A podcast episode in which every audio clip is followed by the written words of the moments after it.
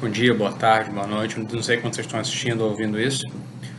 Essa aula, ela tá ligada às anteriores, porque nas aulas anteriores a gente tentou trabalhar, a gente trabalhou com a escravidão e com a sociedade escravista.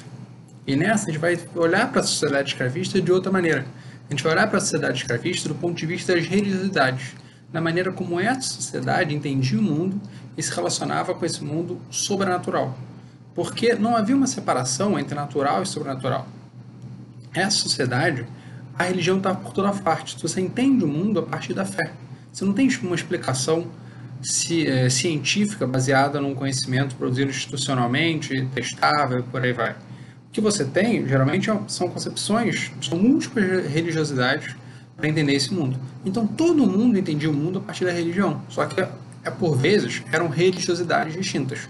Uma coisa era como um africano vai entender esse mundo, africano recém-chegado, outra coisa como um, um africano, um africano é, já é, cristianizado, outra coisa como um indígena, outra coisa como um, um mameluco, outra coisa como um português, outra coisa como um membro da igreja. Então, cada pessoa vai entender, vai aprender o mundo e a relação com, com o sobrenatural de uma maneira distinta. E é isso que a gente vai tentar entender na aula de hoje, essas múltiplas religiosidades. O grande problema também são as fontes para conseguir entender isso porque essas pessoas, em geral, não deixaram documentos do próprio punho. Fosse, uh, fosse porque a produção escrita sobre religião estava controlada, pela, em grande medida, pelas forças ortodoxas sociais, fosse porque essas pessoas né, não, talvez não, não tinham acesso à possibilidade da escrita e muito menos da escrita, da escrita facilmente preservada em arquivos ou em livros impressos, por aí vai.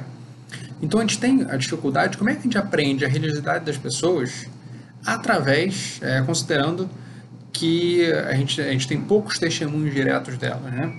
Então uma forma é estudar as fontes repressoras, porque as fontes repressoras elas registram como essas pessoas, é, elas registram visões sobre é, visões do, do, do, aparato repressor sobre como essas pessoas se relacionam com o sobrenatural com o objetivo de de mostrar que isso está errado ou, ou com o objetivo de punir.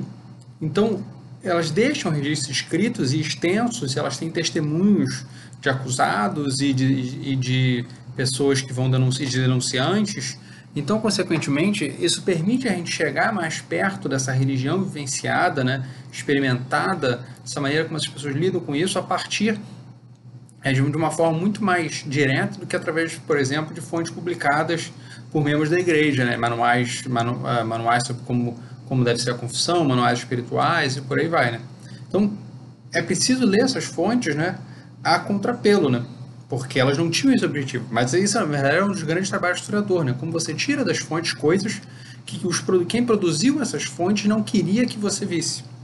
Então, é um trabalho difícil, é um trabalho sofisticado, mas é um trabalho interessante, né? porque geralmente se você, você encontra essa documentação repressora, né? É, um tipo, tipos de dados, tipos de casos, narrativas que geralmente você não, você, não encontra na documentação é, administrativa uh, oficial. Né? Então você tem que ter consciência como o inquisidor pode estar dirigindo as pessoas, né? você tem que ter consciência da pressão psicológica, você tem que ter consciência da tortura, você tem consciência que as pessoas podem estar mentindo é, para prejudicar alguém ou mentindo para tentar safar de, é, de, uma, de uma punição, né? E você tem que ter, ter, percepção, claro, que essas fontes, por definição, as fontes repressoras, por definição, elas pegam os desviantes da norma, né? Então, você tem que ter cuidado para não generalizar também. Mas elas, mas elas existem em larga escala. Você tem 40 mil processos inquisitoriais na, na Torre do Tombo, alguma coisa assim, né? Sendo que pelo menos mil e alguma coisa são referentes a pessoas que foram presas no Brasil, mais os tantos pessoas que estavam no Brasil foram presas lá.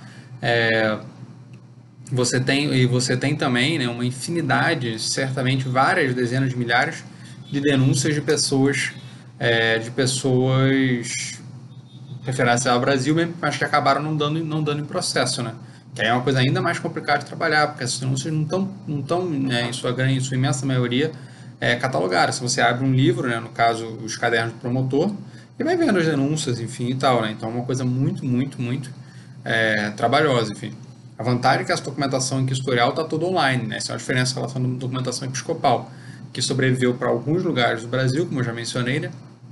na aula anterior, por exemplo, para Minas, é, para acho que alguma coisa para São Paulo, alguma coisa para o Maranhão também, enfim, e pouco para o resto do Brasil, né?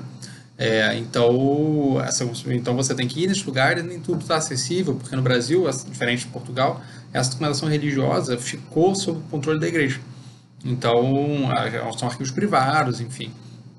Lá em Portugal não, está tudo, tá tudo nos arquivos públicos, e melhor ainda, no caso do documentação historial da, da Inquisição de Lisboa, né, ela que pegava tudo que pegava o Atlântico, português, ela está toda digitalizada. Então você pode ir e ver, enfim, né, facilita bastante o trabalho. Né? Hoje em dia, está digitalizada há mais ou menos 10, 11 anos, alguma coisa assim, a partir de 2009, 2010. E, e os portugueses estão avançando bastante né, nesse processo de, de digitalização. Né? Então, a gente vai tentar nessa aula perceber essa, essas, essa esse campo de experiência fundamental para a maneira como as pessoas entendiam, entendiam o mundo, né? Como essa fé perpassava tudo deles. E o elemento central também como a, fé perpassava até a política. A coroa portuguesa estava tá, intimamente ligada à Igreja Católica. Isso desde, a gente viu desde o processo né, de, de expansão marítima.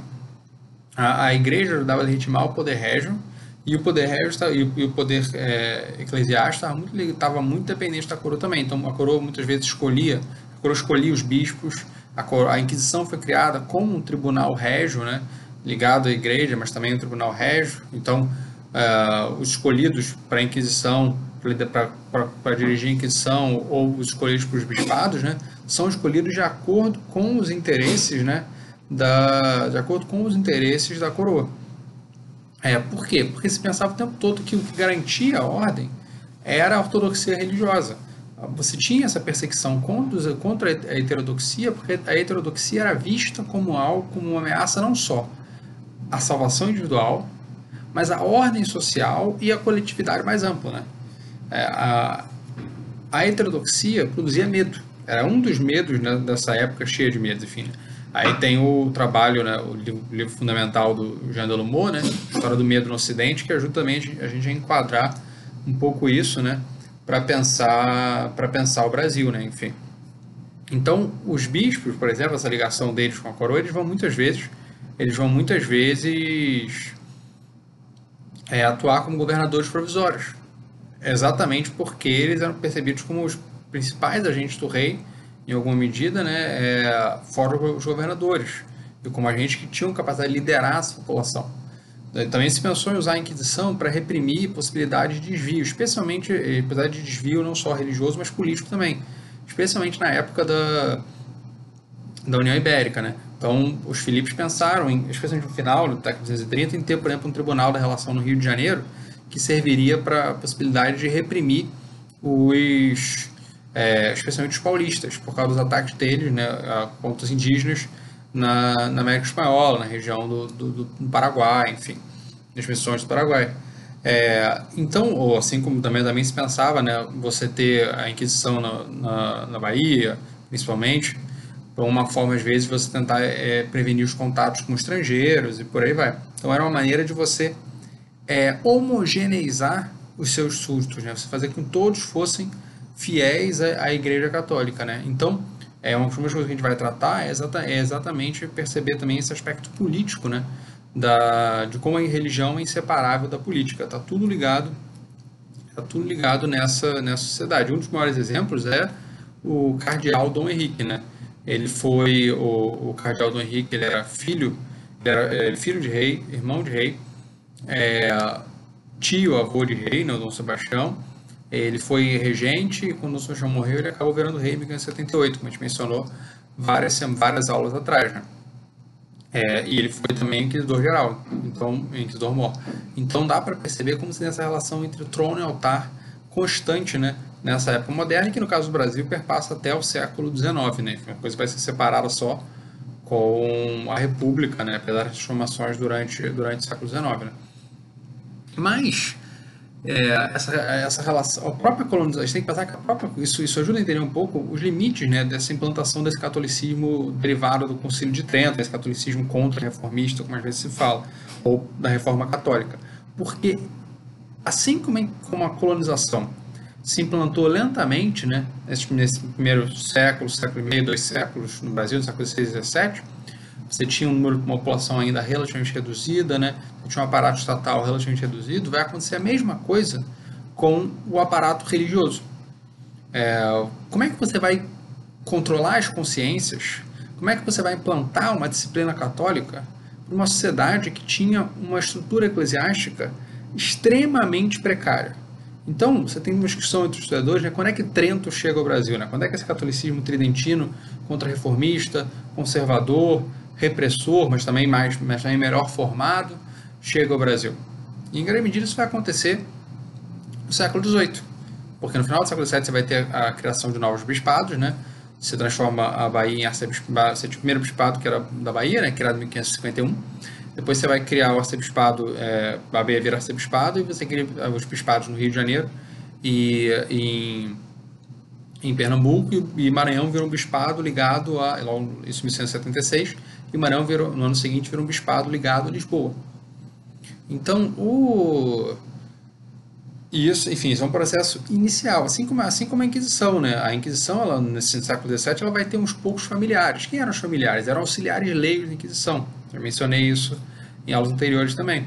Eram pessoas que diziam que queriam, queriam servir ao Ministério do Santo Ofício e faziam isso fundamentalmente, menos por crença, mas por o desejo de, de obter um, um, um estatuto honorífico, né? porque a formatura da Inquisição era precisamente uma garantia de limpeza de sangue e também um indicador de, alguma, de algum sucesso econômico, você tinha que gastar e provar que você tinha é, recursos né, para conseguir se tornar um familiar Santo Ofício. Mas é, então é, você vai ter alguns familiares do século XVII, mas você quase não vai ter os comissários, é, que eram religiosos, que eles sim eram os principais responsáveis né, por fazer o Santo Ofício, é, transmitir as ordens do Santo Ofício no, no, e perseguir, prender as pessoas, por aí vai. Né? Então, antes dos, dos comissários começaram a se disseminar fundamentalmente a partir do finalzinho do século XVII, 1992, por aí vai. Antes, é, ele, a, a Inquisição dependia da colaboração com bispos, dependia da colaboração com, com as ordens religiosas, né? Então você vai ter beneditinos, carmelistas, bispos atuando como uma espécie de comissários, comissários ad hoc, ou seja, necessidade momentânea, né, para a Inquisição.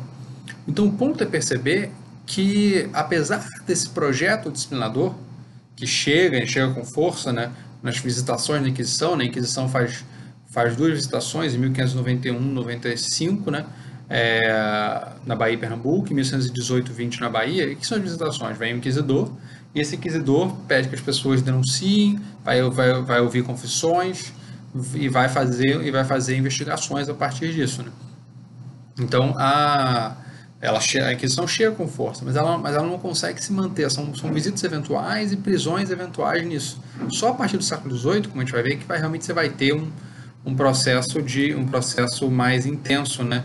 É, e a Inquisição vai agir de maneira mais intensa. Inclusive com a população crescendo, né? Enfim, aqui a gente pode ver é, nessa, nessa tabela aqui, retirada do Bruno Feiter, né, que são os, pre, os presos processados, né? Pela, pela Inquisição separados por período, né? Esse quadro 2 aqui em cima, é um texto do Bruno Feiter de 2013, se não me falha a memória. É, hoje repara que no século XVI você tem 187, 187 homens e 33 mulheres. Então, no total, você tem 223 pessoas presas. No século XVII, você só tem 87 pessoas presas no Brasil. Ou seja, somando o final do século XVI e o século XVII, você tem, deixa eu fazer a conta rápido, né? enfim, 223 mais, 80, mais 87, você tem 320 pessoas. Agora, só na primeira metade do século XVIII, que é o auge da ação inquisitorial no Brasil, você tem 555 pessoas presas e processadas pela Inquisição no Brasil. E aí depois diminui de novo na metade do século XVII, diminui bastante, né? Enfim. É, e descontando as pessoas que o processo é incompleto, que não tem dados, não tem uma referência precisa, enfim. Mas o ponto não é perceber como a Inquisição é, vai demorar a efetivamente se estabelecer, é, se estabelecer e, e, conseguir prender as pessoas, né? Enfim, é porque exatamente por causa dessa fragilidade, né? Desse desse aparato desse aparato eclesiástico que vai, que vai demorar a conseguir né, se consolidar. É, por que, que as pessoas denunciavam e colaboravam com a Inquisição? Né? parcialmente, eles denunciavam a, a, eles denunciavam a Inquisição porque tinha esse medo, né? Porque não sabia o que que... Uh, você, tinha medo que você... Porque se você, você começa a saber de algo, o que era do Ministério do Santo Ofício, algo que o Santo Ofício devia prender alguém e não, e não, e não denunciá-lo, era também algo que podia, você podia ser punido, preso por isso. Mas também tinha a ver com o fato que as pessoas acreditavam nisso. Mas, por outro lado, você também podia ser maneira. Se alguém te sacaneou, aí você vai denunciar. Pode ser verdade, pode não ser verdade também. Né? O historiador, quando ele está querendo analisar a crença das pessoas, ele tem que pensar um pouco nisso, né? nas possibilidades de mentira, de denúncia, rivalidades pessoais que moldam isso. Né? Por que, que leva algumas pessoas a denunciar e outros não? É, a imagem estereotipada desse período é ou, enfim, de uma população como um todo intolerante, né? É, ou uma população acovardada, por esse peso inquisitorial. Mas a gente viu que esse peso inquisitorial ele tinha seus limites, né, essa capacidade de ação da, da, da Inquisição.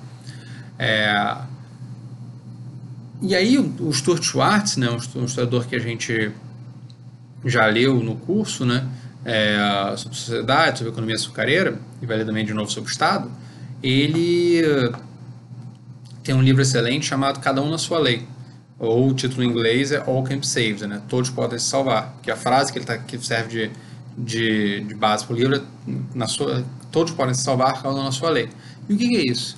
Ele vai, ele vai procurar na, ao longo da, da, da, da história ibérica, né, ibero-americana dos séculos XVI, XVII, XVIII, como foram manifest... como, como ele pode encontrar várias manifestações de uma tolerância popular, não uma tolerância erudita baseada no, baseada em pessoas letradas, estudadas, que vão definir, que vão defender então essa publicamente essa, essa, essa tolerância. Não, uma tolerância popular de pessoas realmente achavam errado. Você perseguia um cristão novo, você perseguia ou que achavam que era impossível que Deus condenasse tanta gente ao inferno. Né? Por isso diziam que cada um na sua lei podia se salvar. É, então você vai ter, então é um pouco força. Eu coloquei entre, entre uma pergunta isso, né? Porque se o aparato oficial era, era é, ortodoxo era repressor, era intolerante. Por isso que mesmo Schwartz tem um, cap, tem um capítulo chamado Impérios Intolerantes. Mas, por outro lado, é, havia uma tolerância popular. Só que a questão é que essa tolerância popular não necessariamente era é, ampla, era, era totalmente, é, todo mundo compartilhava dela, mas certamente havia um, um número considerável de pessoas, às vezes mais do que a gente imagina, pessoas que achavam que essa, que essa intolerância ortodoxa, essa repressão é, católica ela era errada, pelo menos por algumas coisas, né? Talvez ligada aos talvez ligada aos protestantes, talvez aos, aos, aos protestantes, talvez então assim, tem o caso de um senhor de engenho baiano, Augustinho, é, Augustinho Pimentel, que ele foi ele foi para Coimbra, para Roma estudar, né?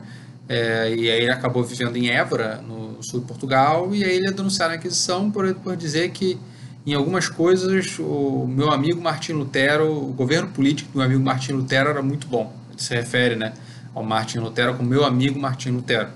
Então, enfim, isso indica uma certa uma relação é, curiosa né, com o protestantismo. Né? Só que aí ele acaba sendo preso, enfim, a gente aí eu, eu vi o processo historial dele lá, lá na Torre do Tombo, Lisboa. Esse, infelizmente, como é da, como é da Inquisição de Évora, não está digitalizado. É, então, o o ponto, é, como você tem também de pessoas que, ach, que achavam que também era errado você, que ou pelo menos achavam, se nós nos diziam que achavam errado reprimir, é, eram tolerantes o suficiente com práticas heterodoxas que participavam né, de cerimônias religiosas é, de origem indígena, como a santidade no final do século XVI, né, é, mencionada várias aulas atrás, é, que era uma, uma que foi uma reinterpretação do catolicismo né, por parte de indígenas no final do século, meados da década de 1580, né, na Bahia, e que, e que teve algumas outras manifestações similares e acabou sendo reprimida, né. É, e era uma questão que contestava de alguma maneira, embora de maneira pacífica, a ordem, a ordem colonial. Como você tem também muito, e provavelmente mais casos ainda, de muitas pessoas que vão participar de cerimônias de origem, é, de origem africana, como os calundus, chamados calundus, né, que aparece a partir de meados do século XVII. Então, havia a, gente não pode tomar essa intolerância oficial, essa, essa, esse desejo da Igreja Católica e da coroa de, de manter a, a, a ortodoxia como algo totalmente compartilhado pelas pessoas. Certamente havia pessoas que eram mais tolerantes do que, do que elas, né? enfim. É, qual é a função da Inquisição? A Inquisição ela tinha que perseguir principalmente os, os, o que era visto como heresia, tinha que perseguir o que era visto como heresia. O que era visto como heresia? Eram ataques aos sacramentos e à fé. E isso podia incluir né, é, certos tipos de pecados, mas não todos. Algumas coisas que, por exemplo, concubinato era uma coisa perseguida pelo, pelo, pelo, pelos bispos, mas não pela Inquisição, porque não era considerado heresia. O que era considerado heresia era bigamia, que era você casar duas vezes, porque isso era um ataque ao sacramento.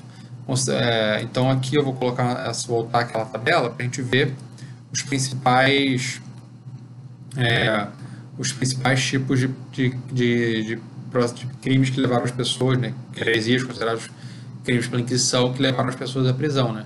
Então você, o, o disparado acima de tudo era, era o cripto-judaísmo, né, pessoas que, apesar de católicas, praticavam secretamente né, o judaísmo. Então era responsável por, é, por sei lá, mais da metade né, dos, dos quase metade dos casos, né, dos casos conhecidos. Né? O total de casos conhecidos são é, 1.076 casos, e mais da metade deles eram, eram de cristãos, eram de, eram de prática do judaísmo, né? 544. Estou fazendo essa tomar na cabeça, né? E às vezes dá tilt, né? Ser de humanos tem esse problema. Eu fiz essa piada antes, mas fazer o que? É verdade.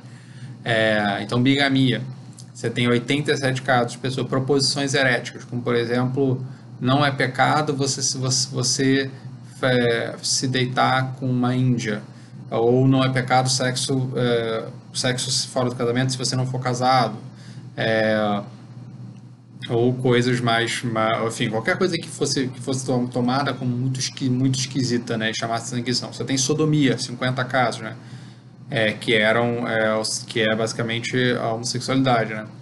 É, você tem a blasfêmia, é, do tipo carmelita que, que falou que Deus criou, criou, criou a mulher não da costela do homem, mas do cocô do cavalo que comeu, do cocô do cachorro que comeu a costela do homem. É, que já é uma coisa bem blasfema, bem, bem misógina, por sinal, né? Você tem a feitiçaria, são 40 pessoas presas em feitiçaria. Você tem a solicitação. Por que, que solicitação só tem homem? Solicitação era, era o assédio cometido pelo padre né, na época, na hora da confissão. Principalmente com mulheres, né? Mas não, mas não só, podia ser com, podia ser com homem também, enfim. É, homens, crianças. Gentilidade, né? Que geralmente se referia a, a indígenas praticando, é, praticando uma sua realidade tradicional, né? Você tem o luteranismo, né? É, e, enfim, outros e sem dados. Então, a gente percebe aqui os vários tipos, eu li em ordem né, para a gente perceber esses vários tipos de, de, de coisas que estão sob a alçada né, da, da Inquisição. Então, a, a Inquisição né, ela vai, ela vai produzir uma documentação sobre vários tipos de, de heterodoxia. É, e essa heterodoxia, né, então, ela existia no reino, né, as inquisições eram muito ativas no reino, a imensa maioria dos processos inquisitoriais né, é, estavam no reino, né, inclusive porque o reino do século XVI XVII, né, uma época muito ativa da Inquisição, tinha uma população maior do que o Brasil, né, provavelmente algo em torno de 90 e é, 90 95% ou 96%, 97% dos processos tutoriais eram de pessoas moradoras do reino. Né? Então, fica difícil dizer necessariamente que você tinha que esses desvios eram muito maiores no, no Brasil, né? mas sempre tem atenção, claro, de quantos de quanto você tem mais era porque também você tinha um aparato eclesiástico muito maior lá. Mas enfim, o ponto é que essas, essas variações sexuais, elas, essa, que eram percebidas como heresias, elas existiam nos dois lugares, né? Só que no Brasil elas, elas eram transformadas e potencializadas pela existência da, da escravidão, né? Você tinha é, solicitação, você tinha é, é, sodomia em Portugal e no Brasil. É, só que no Brasil isso era transformado pela presença, de bigamia, enfim. No Brasil, isso, especialmente a sodomia, talvez, era transformada pela presença da, da escravidão. Porque numa sociedade tão desigual e com a escravidão, que eu coloco pessoa sob posse de outra, né, a, os casos de, de a, a, a, sodomia podia colocar as pessoas numa situação, uma subordinação, situação de subordinação a outra que facilitava essa violência que era, né, no caso, geralmente, geralmente podia ser estupro de homens, né? Sobre, sobre mulheres, sobre que, especialmente sobre meninos, né, escravizados, sobre, sobre, sobre homens escravizados, por exemplo, enfim. Aí tem a discussão também de quanto esse, essa sodomia era, ela era, é, digamos, consensual ou não, né. a sodomia podia ser, podia ser consensual, certamente houve, houve, vários casos que era, e você tem muitos mais casos que os processos. Né? Você tinha os chamados cadernos do nefando, né? Que são cadernos só com denúncias de sodomia, né? porque o pecado nefando era o pecado que até o diabo né, não ousava dizer o nome, enfim tal. Então você tem, você tem toda uma discussão sobre é, o quanto, especialmente opondo, né? por exemplo, o, o Luiz Motti, né, um antropólogo, historiador da, da, da UFBA, e o Ronaldo Weinfer, né, que os dois professores aposentados já, enfim, mas uma discussão clássica entre eles. É, e o Motti enfatiza como a perseguição, a sodomia igualizava, entendia diminuir as diferenças sociais entre os praticantes, né? Enquanto o Weinfer enfatiza mais a violência, provavelmente que estava presente nesse processo. Você tem os dois casos, né? Mas, mas certamente você tinha é, você tinha eu esqueci não, mas me parece que os casos de violência, né, as desigualdades, muitas vezes os casos de sodomia relatam pessoas de, de, de níveis de, sociais muito distintos, né? Senhores e escravizados, por exemplo, né? ou adultos e crianças, né? Sugere bastante que que havia que havia é, que, que, que, havia uma violência significativa né, nessas nessas relações. Então, o que é, o que é o ponto central aqui era perceber como, esse, como apesar dos desejos de manter a, a ortodoxia, é, a Igreja Católica e o Estado não tinham necessariamente, e a coroa não tinham necessariamente poder para isso.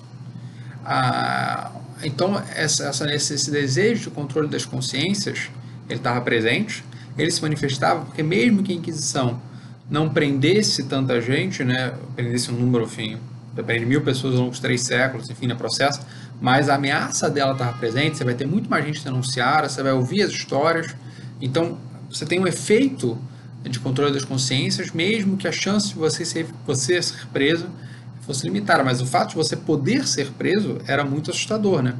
Porque a, a a Inquisição ela não, ela não tinha como objetivo provar a culpabilidade ou não. Quando a pessoa era presa, já se pressupunha a culpa dela.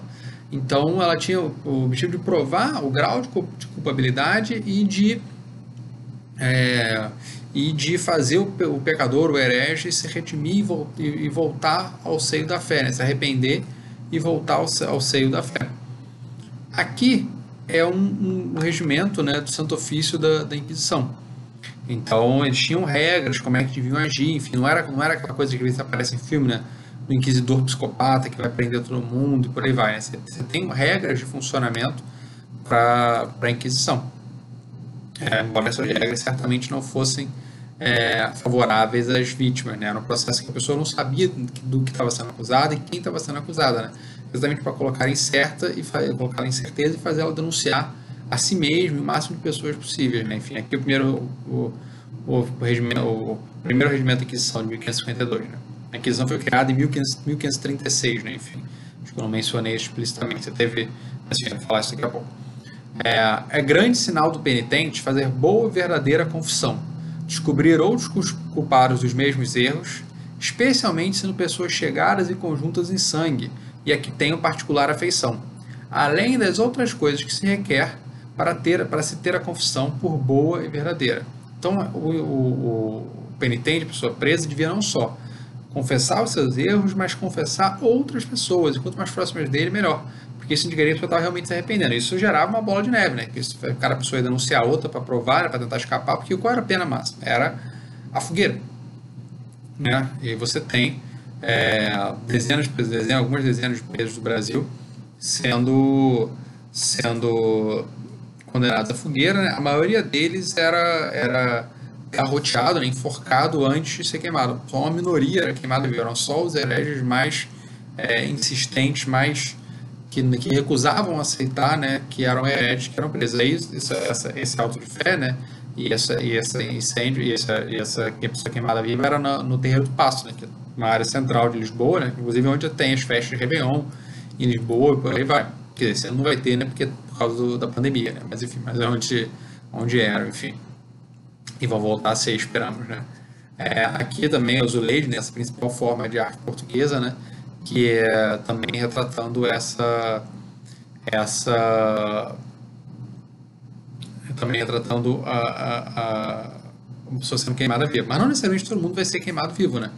Então você tem esse de blasfêmias. Por exemplo, uma cigana. A cigana é deportada para o Brasil, é, e aí para a Bahia, né? E aí ela vai ser denunciada na visitação do Santo Ofício, porque ela disse o seguinte: é, Bendito seja o caralho de meu Senhor Jesus Cristo, que agora mija sobre mim. Então ela está sendo blasfêmia. Por que ela está Por que uma blasfêmia? Porque ela está associando tá associando Deus, né, Jesus Cristo, né, tá antropomorfizando, né, colocando ele como humanizando e tipo vendo, tá reclamando, mas ele tá reclamando que tá chovendo muito, né, enfim. Então, e aí, como, e aí isso é visto como uma blasfêmia, potencializado porque ela já seja um grupo perseguido que é, né, que eram os os ciganos, né? Já esse outro trecho aqui do bispo Estevão Brioso Figueiredo, bispo de Pernambuco, ele é interessante por mostrar como esse, esse é, eclesiástico ele percebia uma diferença entre o reino e a América Portuguesa.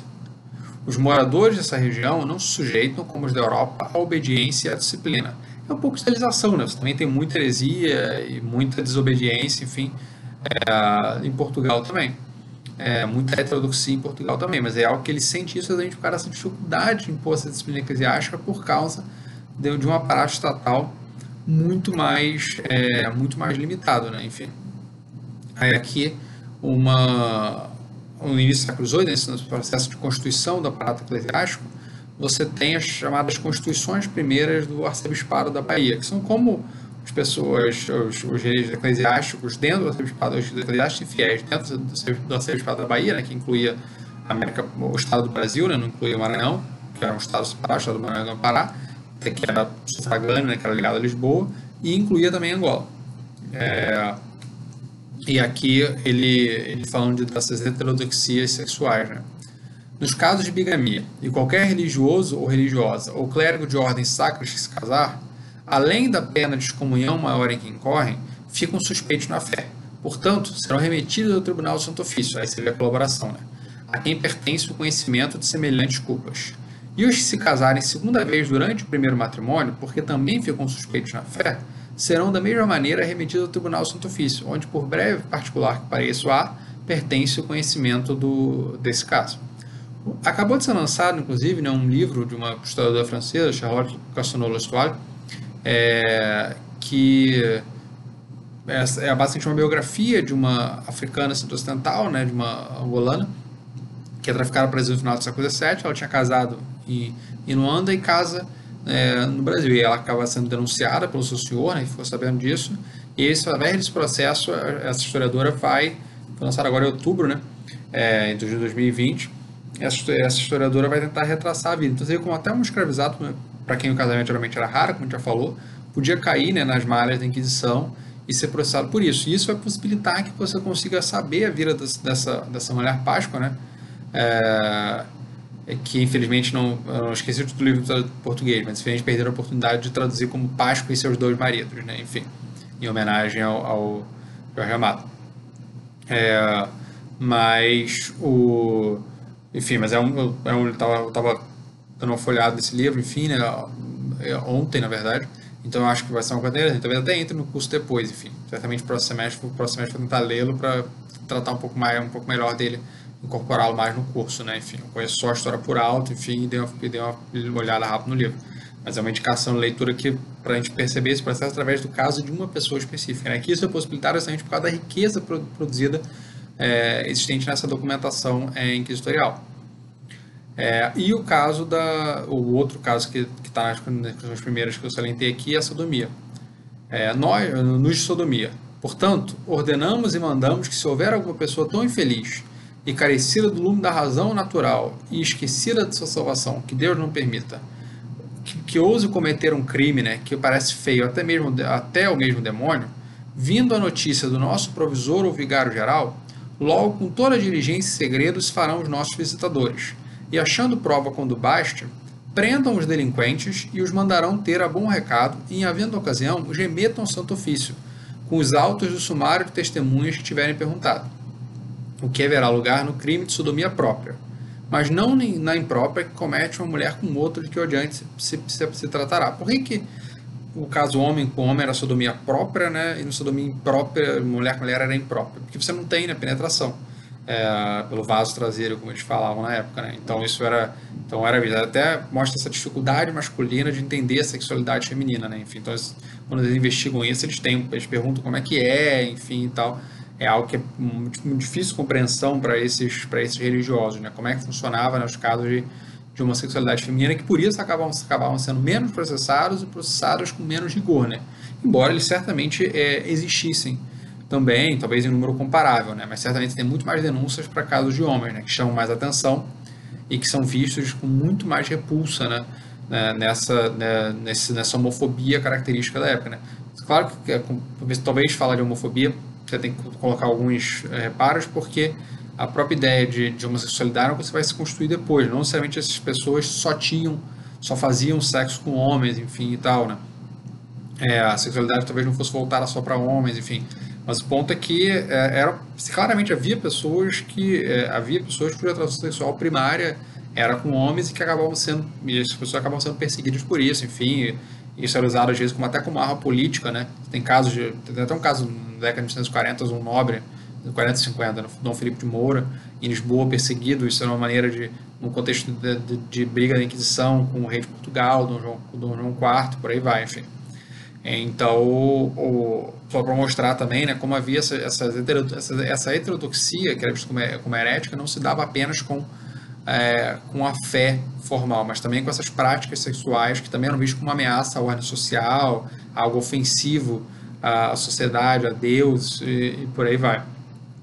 É, mas mais, a principal a gente viu naquela, naquela tabela aqui, né? Qual era o principal, é, o principal é, crime que Inquisição, a principal heresia que Inquisição perseguia? Era o criptojudaísmo, a prática da, da religiosidade, é, da religiosidade judaica de maneira, de maneira secreta. E aí, então, a gente tem que tratar um pouco dessa, dessa questão agora. Por que, que, os, por que, que os cristãos novos eram o principal alvo da Inquisição portuguesa? E isso é uma especificidade da, da Inquisição lusitana, né? Isso não é, do Santo Ofício lusitano.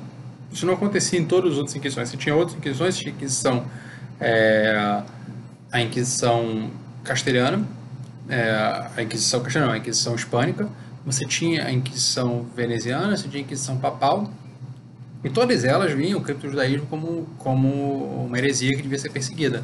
Mas nenhuma delas se dedicou por tanto tempo, de maneira tão sistemática, contra os cristãos novos. E isso apesar da, da, da, da monarquia hispânica também ter né, é, feito esse processo de conversão forçada dos, dos cristãos novos. Né?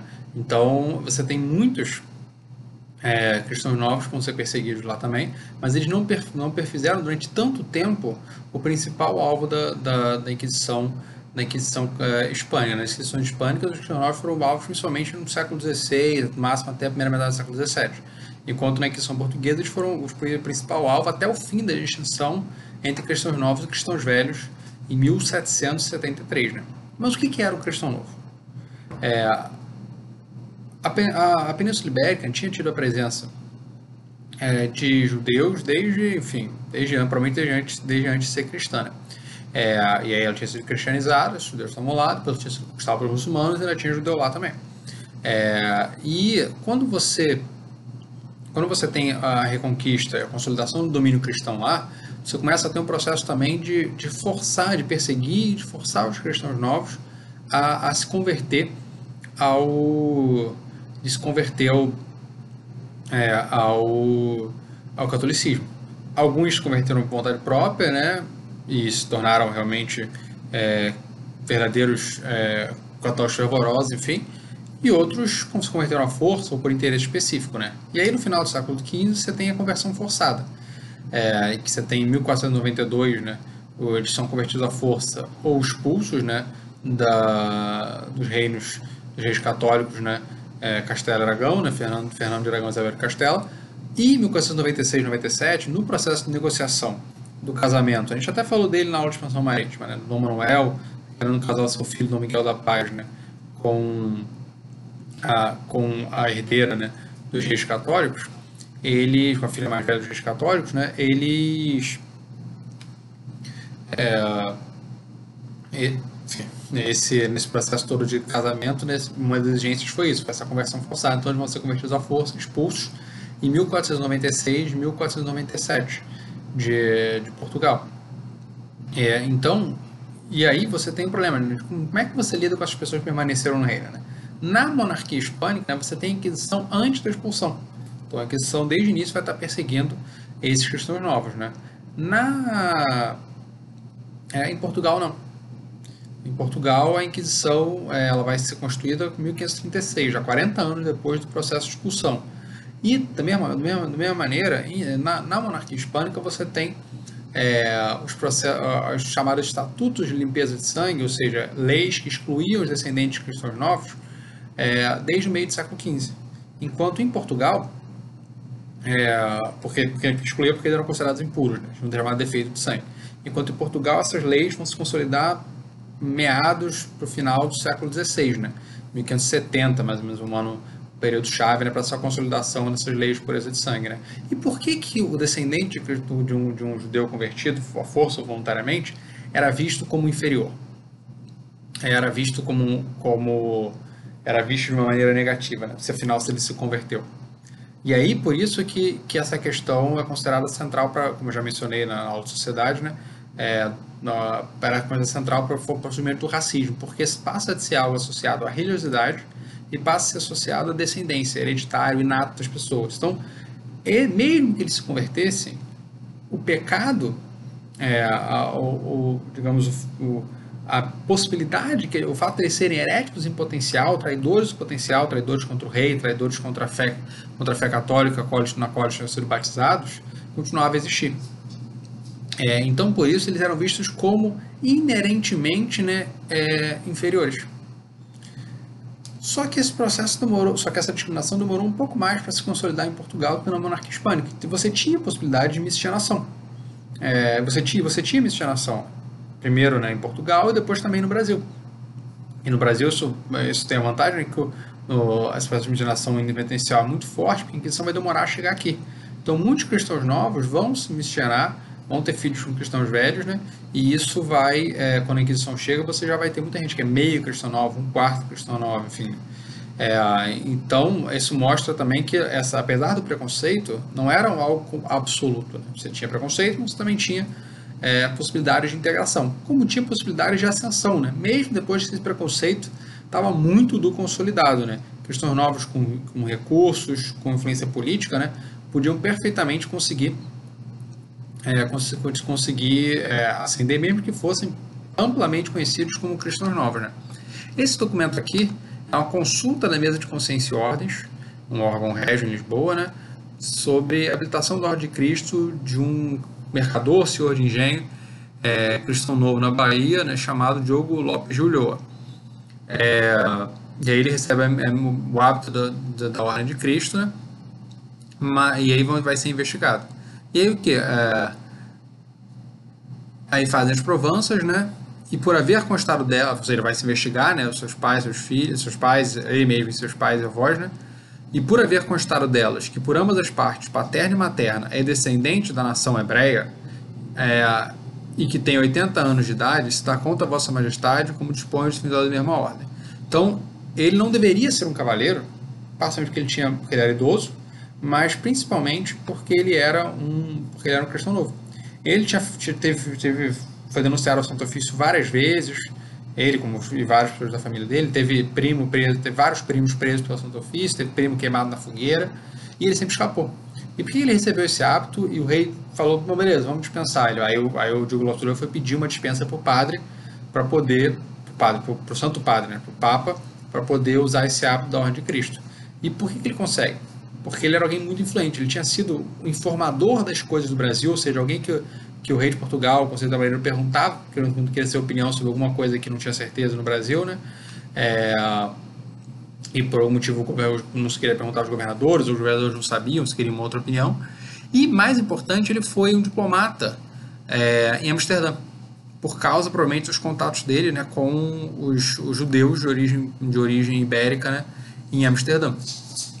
É, então, e aí ele consegue ascender, né? Ele nunca vai se integrar na, na elite baiana, mas o filho, o filho dele vai é, vai é, ser provedor mor da fazenda, né? Controlar, enfim, o tesouro, né? Regis vai ser uma das pessoas mais, mais influentes do Brasil, né? E ele vai ser alguém por ele antes disso ele já tinha sido secretário de governadores, enfim, na década de 1930, 1920 e 30, enfim. Então ele já era, já tinha sido alguém com significativa influência política, né? E aí ele vai depois disso voltar para Salvador e, é, e vai poder ostentar esse hábito de Cristo, né? Mesmo todo mundo sabendo que ele era cavaleiro, que ele, que ele era que ele era cristão novo, né? Porque para ser cavaleiro, em princípio, você deveria ser você deveria ser um cristão velho, né? Enfim. Então, esse é um exemplo dessas possibilidades de ascensão. E outros, e outros que não eram tão notoriamente é, cristãos novos, né? É, tinham mais facilidade de se esconder, né? Aí você fazia, você fabricava genealogia, na hora da investigação você dava o nome do avô errado, dizia que não sabia onde é que seu avô tinha nascido, fazia várias estratagemas, enfim. E aí conseguia. Então você tem vários casos né, de membros de, de, das elites coloniais é, que conseguiam obter, obter honrarias, conseguiam integrar nessa elite, mesmo sendo cristãos novos. Alguns deles até provavelmente judaizantes, enfim. É, mas mesmo assim serviam nos cargos de poder local, enfim. Então é algo. É, então havia, apesar desse preconceito, né, havia possibilidades de, de distinção. E por que, que, por que esse preconceito? Né? É, você tem, digamos, termos funcionais, né, você, era, você viu uma espécie de reserva de mercado para os cristãos novos, né, e também é, dava uma sensação de honra para os plebeus, né, enfim, se lembra Don Quixote, é, o Sancho Panza, ele se orgulha de ser cristão velho, né, enfim, é, se você não tivesse um cristão novo para ele se sentir superior, né, talvez, enfim, você se sentiria pior. Aí é um pouco que o Web de Bois é, chamou de, de da, da, renda psicológica da branquitude, né, nesse caso seria a, a renda psicológica da, da cristã velhice, né? enfim, do, do catolicismo, de você ser, de você ser de a renda psicológica da pureza de sangue, enfim, que isso existia, né? É, que isso provavelmente existia. Então, esses, esses cristãos novos, eles eram vistos o tempo todo como algo que pessoas que estavam com possibilidade, né, pela, eram vistos pela Inquisição como pessoas que estavam com possibilidade de trair essa sociedade, de, de fazer de fazer essa então, você, quando, quando a Bahia é conquistada pelos holandeses em 1924, né, ou quando Pernambuco é conquistada em 1930, sempre, sempre se tem a ideia de que os, os xenófobos fizeram uma quinta coluna, que tinham ajudado, embora isso fosse um mito, né, é, desbaratado na própria, na, na, na, própria época, você não tinha evidências, evidências para isso, né, enfim. Mas o, Cristo Novo era sempre visto como mais, como potencialmente mais culposo, né. Esse Agostinho Pimentel Caldeira, né, que foi denunciado por heresia, por falar essas coisas como meu amigo, o governo político meu amigo Martinho Lutero tem coisas muito boas, ou por chamar o seu burro de meu anjo, financiar a questão por causa disso também, ele acaba sendo deixado de lado, mas um dos motivos é, ah, não, porque ele fala brincadeira, enfim e tal, e porque ele não é cristão novo. Na verdade, ele era, ele, ele era um oitavo cristão novo, ele tinha um avô cristão novo, enfim. E aí, quando eu dava aula, quando eu dava no ensino fundamental, eu sempre comparava um pouco para os alunos pensarem nisso, na, na entenderem um pouco esse preconceito novo com Harry Potter, né, enfim. É, que o Harry Potter também, também tem essa coisa da pureza de sangue, né? Enfim, uma coisa característica dos vilões. E que a, e que a, a J.K. Rowling, a autora dos livros, pegou, na verdade, dos nazistas, enfim. Né? Mas então, muito antes dos nazistas já tinha né, esse tipo de preconceito, só que você não tinha um massacre, né, a ideia de, de extinguir, né? Mas tinha o preconceito era, e, e, e, havia essa perseguição e havia essa discriminação, né? E então, por isso que você tem, como essa discriminação era vista como hereditária, isso, isso junto com o racismo contra os negros é visto como a base né, dessa, dessa né, desse, a base do racismo, surgimento do racismo, do racismo propriamente dito, né? Esse poderia, claro, somar também o preconceito contra, contra os ciganos, né? Que é um preconceito ainda muito marcado na Europa, né? Você tem muito preconceito contra os ciganos na, na Europa até hoje também, como você tem antissemitismo também, enfim, né? É, na, na Europa, né? Múltiplas fontes, né? Tanto fontes é, ligadas a essa versão, essa versão tradicional do judeu como do judeu como uma pessoa ligada aos banqueiros, é, como pessoa que você não pode confiar, pessoa diferente, enfim, como você tem também ligado a, ao conflito Israel-Palestina e, e, por parte de muçulmanos, de muçulmanos, por aí vai, enfim. Então você tem múltiplas formas né, de antissemitismo, de ataques antissemitas, enfim e tal. É, então, na verdade, o incentivo é algo na, que tem uma longuíssima duração. Né? Tô, tô, a relação do, dos, cristãos com, com, com os judeus sempre foi muito tensa. Né? É, porque o judeu, enfim, está na, tá na, tá, tá na, nas Sagradas Escrituras como o povo deicida, né? que tem responsabilidade coletiva por ter matado Deus, embora isso fosse matar o Filho de Deus, que também é Deus, né? enfim, a ideia da Santíssima Trindade, é, embora essa fosse a vontade do próprio Deus, enfim, né? que isso era necessário para salvar para limpar o, o, pecado, enfim, tal, o pecado original, por aí vai, para a salvação. É, então, embora, enfim, embora o próprio é, Jesus tivesse nascido, né, enfim. E até tem um caso interessante que o Schwartz cita, de um, assim, não no Brasil, mas em Porto, na, na Castela, né, que um castelhano chama um cristão português de cristão novo, né, e ele fala, ah, enfim, chama português judeu, e ele fala, ah, é melhor ser judeu do que ser castelhano, né, porque quando Jesus quis nascer, é, na, na, nasceu numa judia e não, e não no castelhano, e não numa castelhana, enfim e tal. E aí foi denunciada a Inquisição por causa disso, né. É, a perseguição, ela tinha, essa perseguição aos cristãos novos, então, ela tem uma questão psicológica e social, né, você canaliza nos cristãos novos as ansiedades coletivas, né, e até por isso que, segundo Delumont, né, já Delumont, historiador francês, que você não tem tanta perseguição à feitiçaria, né, porque cada sociedade meio que escolhe um foco para canalizar suas ansiedades coletivas. Algumas, em algum caso, pode ser bruxaria, né, como na região do Sacro Império Romano Germânico, enfim, das Ilhas Britânicas, e outros, como no caso da Península Ibérica, né, podem ser os, os, os cristãos novos, né, os vistos como, como judaizantes. Né. É, você também tem interesses, você tem interesses políticos e econômicos também. Que interesses econômicos? Porque a Inquisição confiscava né, os bens das pessoas. Então, se confiscar pessoas ricas era algo, era algo que daria dinheiro para a Inquisição, é, que permitiria ela, então, portanto, é, se perpetuar no tempo. Né? Mas também tem interesses políticos. E que interesse político? Quando você persegue, cada, a cada cristão novo que a Inquisição persegue, a cada herege que a Inquisição percebe, mas principalmente cristãos novos, que era o motivo de, de, ser da Inquisição fundamentalmente na Península é, em Portugal é, é, e no seu império, a cada cristão novo que você persegue, você está você tá na prática é, justificando, né? Olha, você tem um herege, um inimigo potencial da sociedade. Então, você tem interesses, o interesse econômico que existia, mas o interesse político para a própria Inquisição se perpetuar institucionalmente também era relevante, né? Para garantir essa perseguição constante, né? Então, e por que, qual era a justificativa para essa prisão? Porque o Cristo Novo era sempre visto, então, como esse herege potencial, né? como um traidor, como alguém que, por ter sido convertido, se pressupunha que tinha sido convertido à força, que ele estava o tempo todo sendo é, praticando a heresia do judaísmo, né? É, escondido né, do, da, da, sociedade católica envolvente. Né? Só que o problema era que era muito difícil reproduzir né, o judaísmo nessa sociedade por causa da por causa da é, o judaísmo pressupõe um estudo ele pressupõe uma prática comunitária, como, como, como, como o cristianismo e o islamismo. Né? Como é que você consegue reproduzir isso nessas condições de, de perseguição? É, então, o, o judaísmo ele, muitas vezes vai estar mantendo mais. O que esses cristãos, muitas vezes vão manter, quando mantém, são tradições, certas práticas, uma, uma consciência de pertencer né, ao povo de Moisés, enfim, de seguir a lei de Moisés, enfim e tal é, a, lei antiga em vez da lei nova, né, o Velho Testamento e o Novo Testamento, mas eles não sabiam muito bem o que, que era isso. Né? Muitos, muitos deles vão ter noção do que, que são, o que, que são práticas judias pelo que a Inquisição diz que eles devem, é, que eles não devem fazer, né? Porque a Inquisição colocava lista, né? Assim, ah, isso aqui são, são práticas é, criptojudaicas que devem ser denunciadas, né? É, então, exatamente por causa disso, era muito difícil, é, é difícil, é complicado chamá-los de judeus, né? porque, muito, porque eles tinham essa dificuldade de, de praticar essa religiosidade judaica.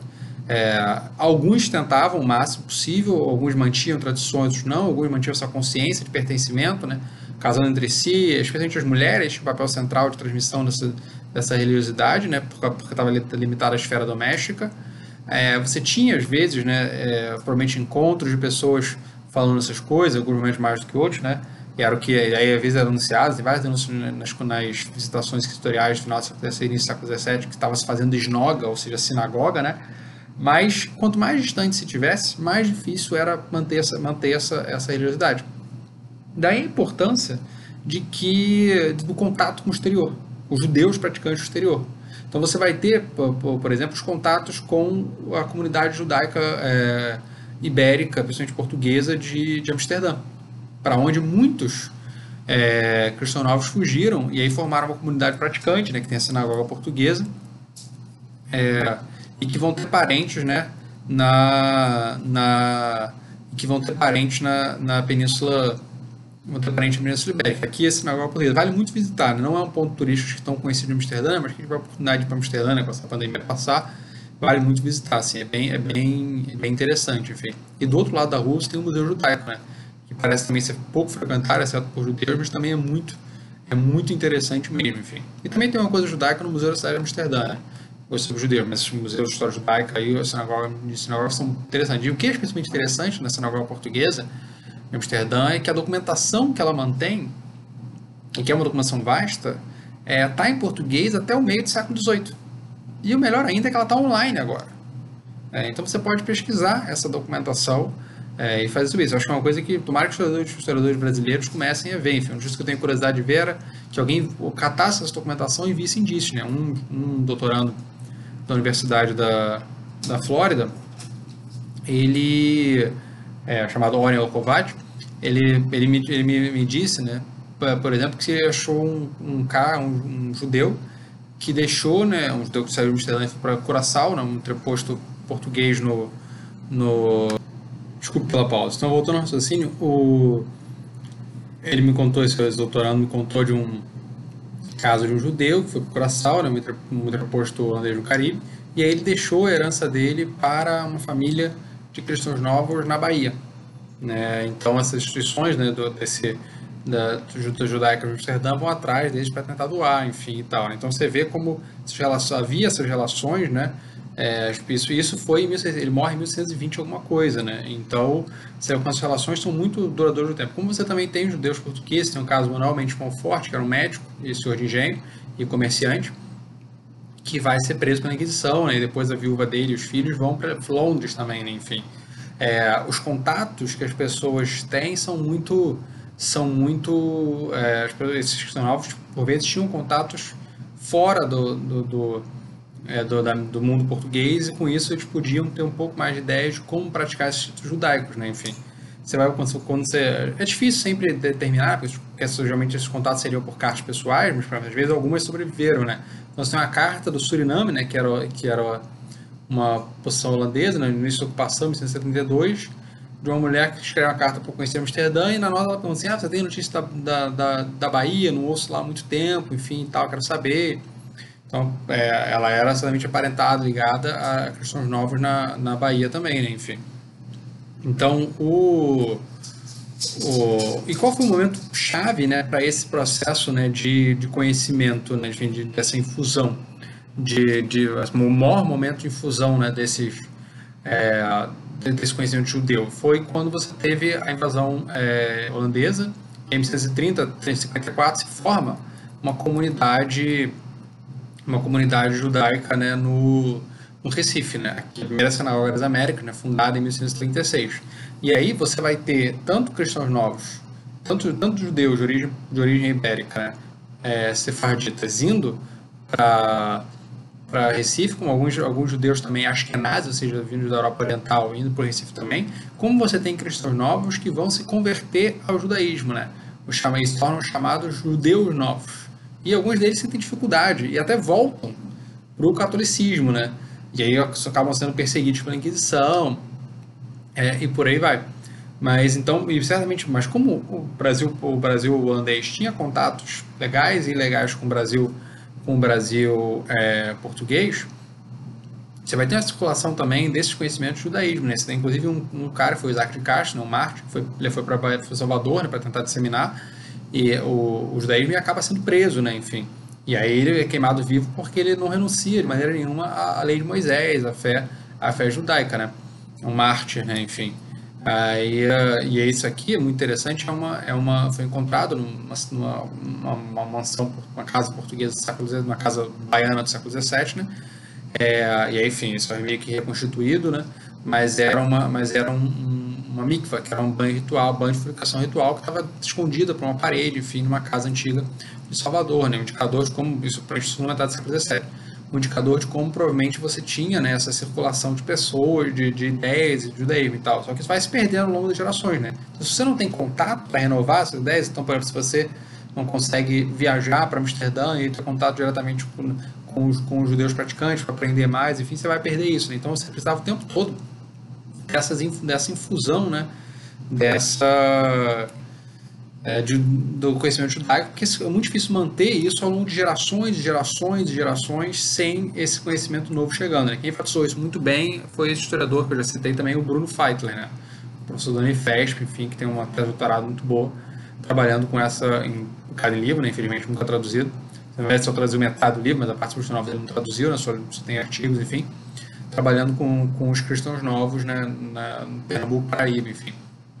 É, ele fazendo essa importância, de, ele enfatiza muito, ele enfatiza são as, as contribuições externas, né, para reviver isso daí. Porque como é que vai se manter uma, uma realidade, uma, uma realidade que depende dessa, do estudo, depende dessa comunidade, é, do, do, do, do para a parte comunitária, se ele se perde, né, enfim. Então, é, e aí você tem toda uma discussão na historiografia, né, enfim, se, é, se você realmente consegue manter tradições por gerações, né, se, você realmente, se eles eram realmente judeus praticantes, ou se a Inquisição era uma fábrica de judeus, né, que uma argumentação de um historiador português, uh, Antônio Saraiva, é, mais ou menos 50 anos atrás.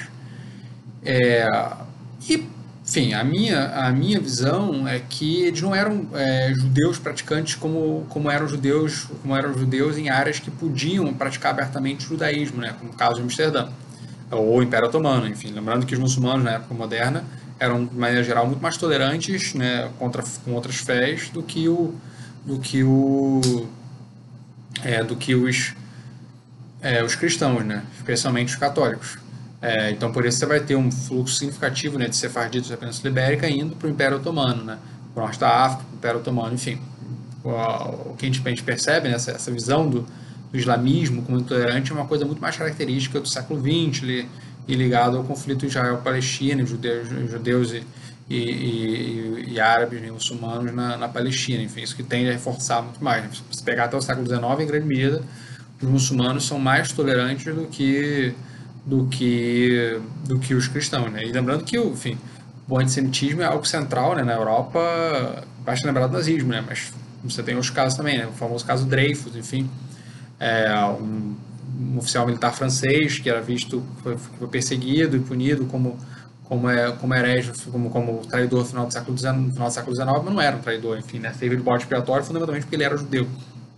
É, sim, essa coisa que eu já falei, esse, esse antissemitismo com elemento estrutural, né, da sociedade cristã, que é algo que é muito difícil de entender, mas que é, mas que é quase para a gente inegável, né? O antissemitismo é algo bastante inegável, enfim. É o preconceito, enfim, que se difunde, né? Você teve uma pesquisa, nos anos, início anos 2000 no Brasil, em que, sei lá, 40% das pessoas falam, não lembro o número exato agora, falava que não queria ser vizinho de judeu, sendo que a grande maioria das pessoas no Brasil não conhece o judeu, né? Enfim. Então, o antissemitismo existe, é uma realidade estrutural que se reproduz ao, ao longo do, do tempo também, né? Enfim. É, mas, enfim, mas voltando, voltando ao ponto que eu estava tratando, né? É, as pessoas pirris eram todas judias, que mantinham tradições marranas, ou a Inquisição fabricava judeus para justificar sua própria existência. Eu acho que tem um pouco dos dois, né? Tem certamente tinham pessoas enfim, isso é uma, claro que é meio que sair pela tangente, mas enfim, você tem pessoas que, é, que realmente praticavam rituais, esses rituais marranos, mesmo que na prática elas não fossem necessariamente judias, fossem sinceramente católicas, né? Você tem pessoas que não tem nada a ver, que foram pegas por, por, por, por azar, denunciaram só porque eram cristãos novos, né? E as pessoas sabiam que era novo ou não, porque as pessoas prestavam muita atenção na genealogia, né? Você vê isso muito fácil nessas investigações, né? Que as pessoas falam, ah, você sabe muito bem que o fulano de tal o cara saiu, saiu da vila há, há, décadas, mas aí vai ser investigado, né?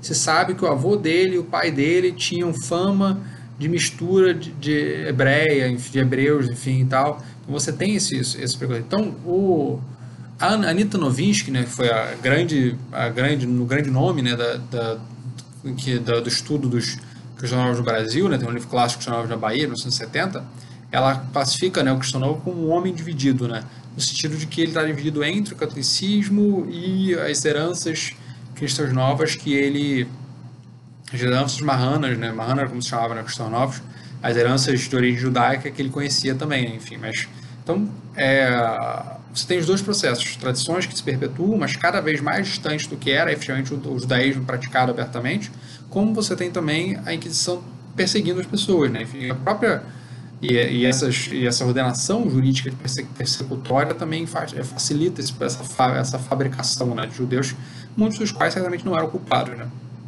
Aqui, bom, por mais que eles tenham admitido para evitar a morte, né? enfim. É, aqui, o, novamente, as constituições primeiras do Estado da Bahia.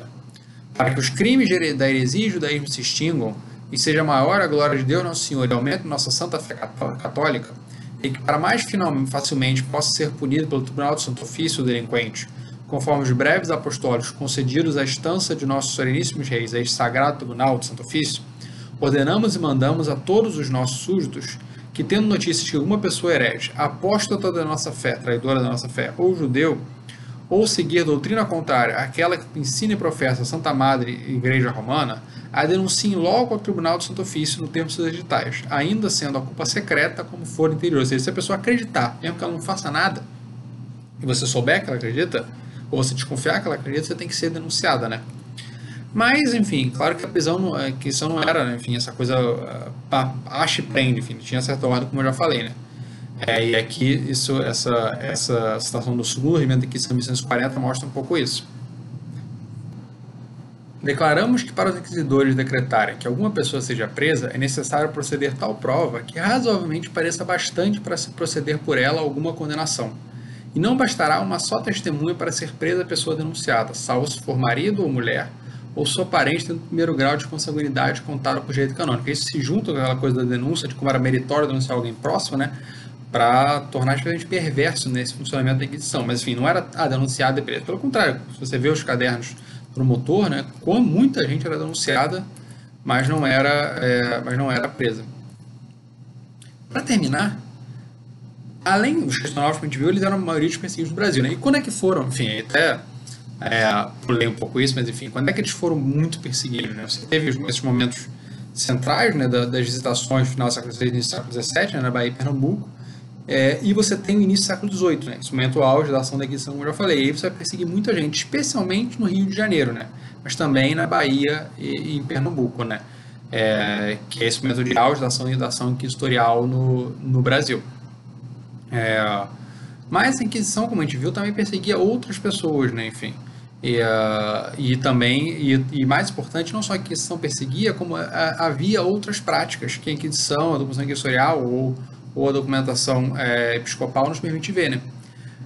Como a, gente, como a gente viu naquela tabela que eu mostrei mais, é, mais cedo, você tinha realmente poucas, é, poucas, pouca perseguição por feitiçaria, né? Por isso então que você tem um livro né, do João, João Pedro, José Pedro Paiva, né, um historiador português da religião que falam em, em Portugal um país sem caça às bruxas, né?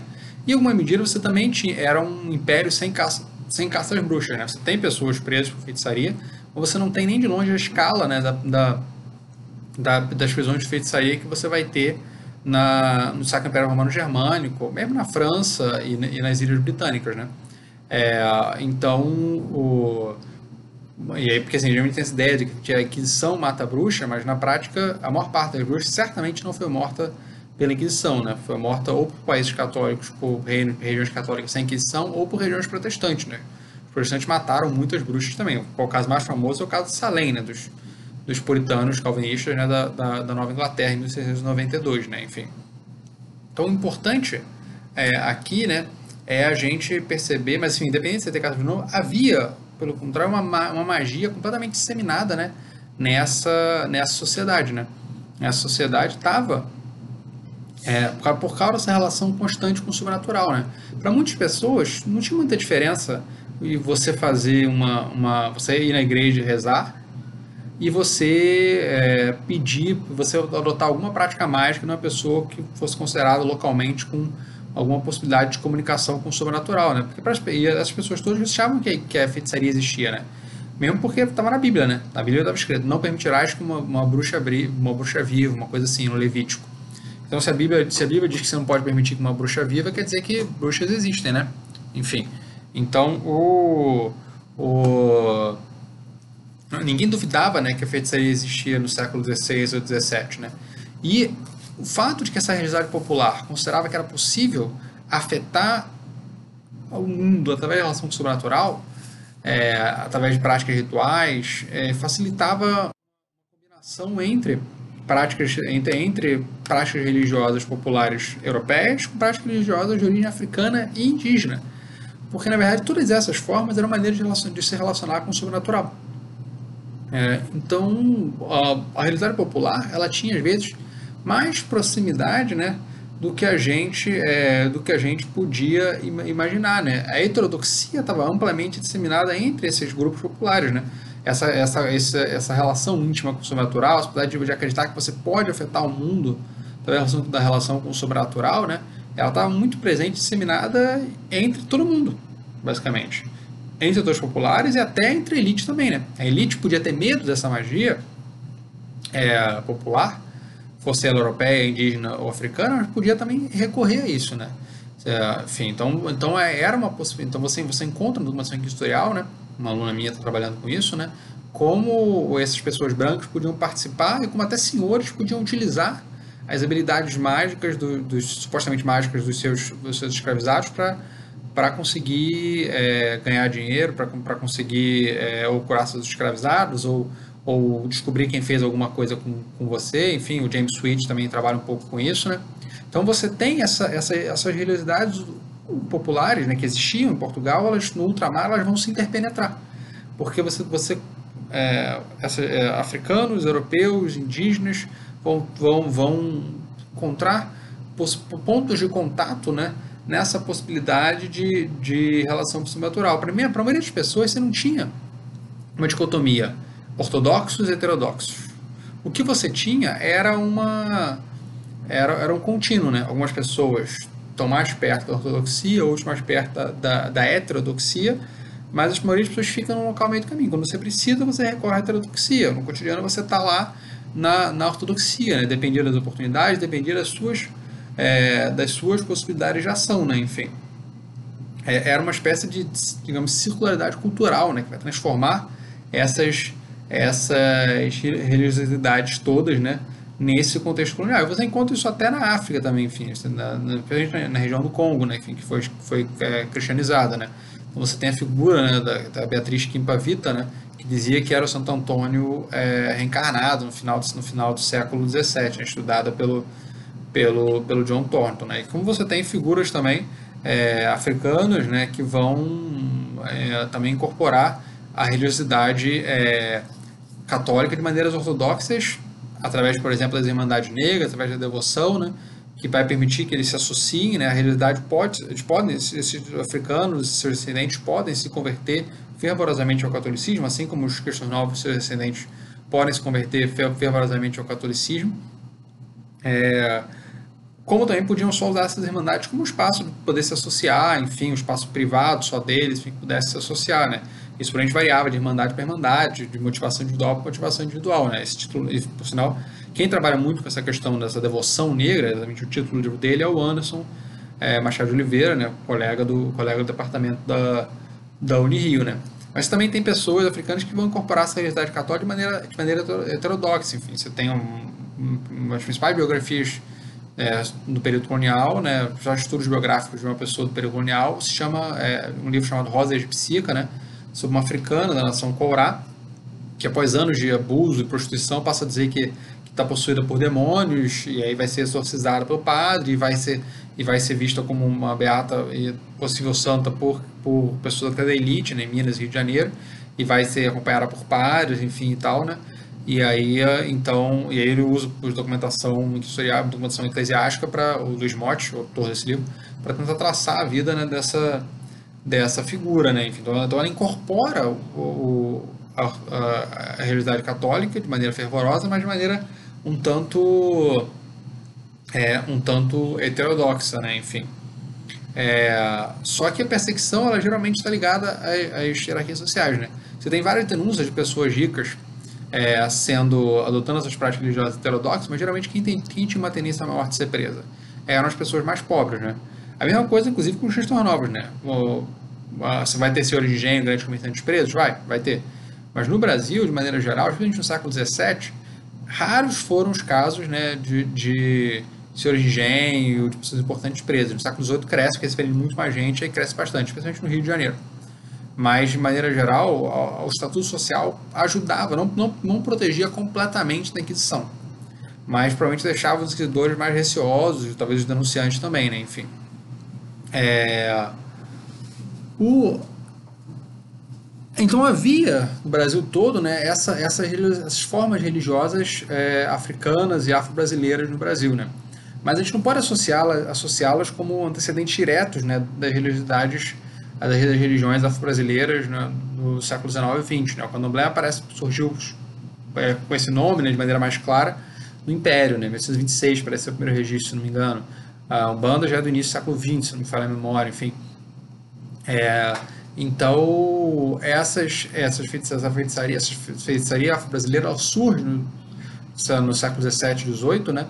É, e não era só uma reprodução de práticas africanas, né, mas uma adaptação também né, dessas práticas africanas no, na, no contexto americano. É, servia para contato com os espirituais, servia para servia contato com, com antepassados, contato com espíritos, servia para responder perguntas e dúvidas, servia para você conseguir é, achar objetos perdidos, para você matar pessoas, ou descobrir quem matou pessoas, enfim. Como, como quase sempre também servia a, a feitiçaria, a feitiçaria de origem, é, de origem europeia, né? enfim. É, mas, ele, mas não parece. Mas como você tinha uma essa chegada constante de africanos, né, não necessariamente esses antecedentes eles foram sendo preservados no Brasil até da origem do candomblé ou não O que você tem, na verdade, são cada onda de africanos chega, né, vai recriando ah, as, suas, as suas possibilidades de, de religiosidade no, no Brasil, né, enfim. E aí só no século XIX você conforma mais ou menos os padrões que vão, é, que vão chegando é, que vão chegando até hoje, né? Enfim. E aí essa formação inquisitorial, ela, essa realidade é muito interessante porque ela permite você traçar biografias como essa roda egipcíaca ou como o Domingos Álvares, né, que foi estudado por um africanista e latino-americanista americano, James Sweet, que permitem você traçar a vida dessas pessoas num grau, né, muito muito maior do que do que a gente do que do que isso pode para a maioria das outras figuras, né? É, Aqui uma imagem do, do, do século XVII, né? enfim, dessa, Então você tem, essa, tem a figura parda, provavelmente aqui, enfim, junto com os africanos, é, dançando assim. E aqui essa carta, uma carta interessante da Câmara de Salvador, né? que ela, eles vão pedir para o rei da, tomar providências. A, conversa, a conservação desta praça da Bahia de toda dos escravos com que se lava o açúcar e mais drogas, produtos desta capitania e não obstante a carestia deles, a falta de escravizados, e as muitas mortes que o rigor do trabalho lhes causa, eles reconhecem né, que o trabalho é duro, tão duro que mata eles, mas o problema é que eles estão. Então, a solução não é trabalho, não é exigir menos, não é explorá-los menos. A solução é, é, lidar com o problema dos feiticeiros que os matam repentinamente sem confissão. E desde se não, se não devassa, é, ou seja, não se investiga juridicamente, porque não consta da dita morte nem pode haver prova, porque é feitiçaria mas pelas famas se deve proceder contra eles, desterrando-os para a parte não façam dano tão grande. Pedimos a vossa alteza, seja, pedimos a vossa alteza seja servido mandar ordenar se devasse deles, tirando-se devasse todos os anos pelo recôncavo, que com a prova pública se desterrem e castiguem, ou seja, como as pessoas, ah, tal, tal fulano é feiticeiro, taca ele, joga ele para longe, para que assim fiquem livres, fiquem os moradores livres deste dano e os escravos tímidos deste castigo, né? Então você vê o temor, né? Ainda que por outro lado, muitos dos, dos é, das elites pudessem ter lidar com os escravizados, com a feitiçaria escravizada também quando precisassem, né? Enfim. É, aqui eu, já um documento mais de 57 anos depois, né? Um peregrino na América contando o que, que ele tinha visto sobre isso, né? São os folguedos ou adivinhações que estes pretos costumam fazer nas suas terras. E quando se acham juntos, também deles cá, para saberem várias coisas, com as doenças que procedem, e para adivinharem algumas coisas perdidas, e também para terem ventura, sucesso, sorte em suas caçadas e lavouras, e para muitas outras coisas. E você tem um poema também do Gregório de Matos que mostra isso, a gente acho que pode terminar com ele, né? Interessante para pensar isso. E de quilombos que tenho, com mestres superlativos, nos quais se ensina de noite os calundus e feitiços. O que sei é que em tais danças Satanás anda metido. Não há mulher desprezada, galã desfavorecido que deixe de ir ao quilombo dançar seu bocadinho, e gastam pelas patacas com os mestres do cachimbo, né, esses cerimonialistas africanos. Né? E quando vão confessar-se, encobrem aos padres isto, porque eu tenho por passatempo, por costume, por estilo. Ou seja, nem confessa aos padres porque todo mundo faz isso, é tá na moda, ou, ou uma coisa menor, enfim. Em cumprir as penitências, rebeldes são remissos, e muito pior se as tais são de jejum e cílios. Há muitos ouço gemer com pesar muito excessivo, não pelo não pelo horror do pecado, mas sim por não consegui-lo. Então o Gregório de Matos, poeta barroco, ele está fazendo é, troça né, com, com essa, essa participação dos brancos, da elite, inclusive nessa, nessa religiosidade é, de origem africana, é, no Brasil, na Bahia, mas ele, ele, junta isso tudo com a questão do pecado mais amplo, né? como isso está ligado à, à, negligência com a religiosidade católica, com a própria salvação e com o cometimento de pecados. Então, enfim, o objetivo dessa aula foi, foi dar uma pincelada, né? uma temática que merecia muito mais tempo, mas a aula já está grande também, enfim, é, é, fazer vocês perceberem sobre como havia múltiplas religiosidades, apesar da repressão na sociedade, e como as sociedades, apesar das desigualdades sociais, podiam ser compartilhadas entre os diferentes grupos, o que não, claro, é, eliminava a desigualdade e eliminava a, a repressão. Então é isso. A próxima aula é sobre o poder político, é, mas deve demorar um pouco mais para sair. Obrigado quem ficou até aqui.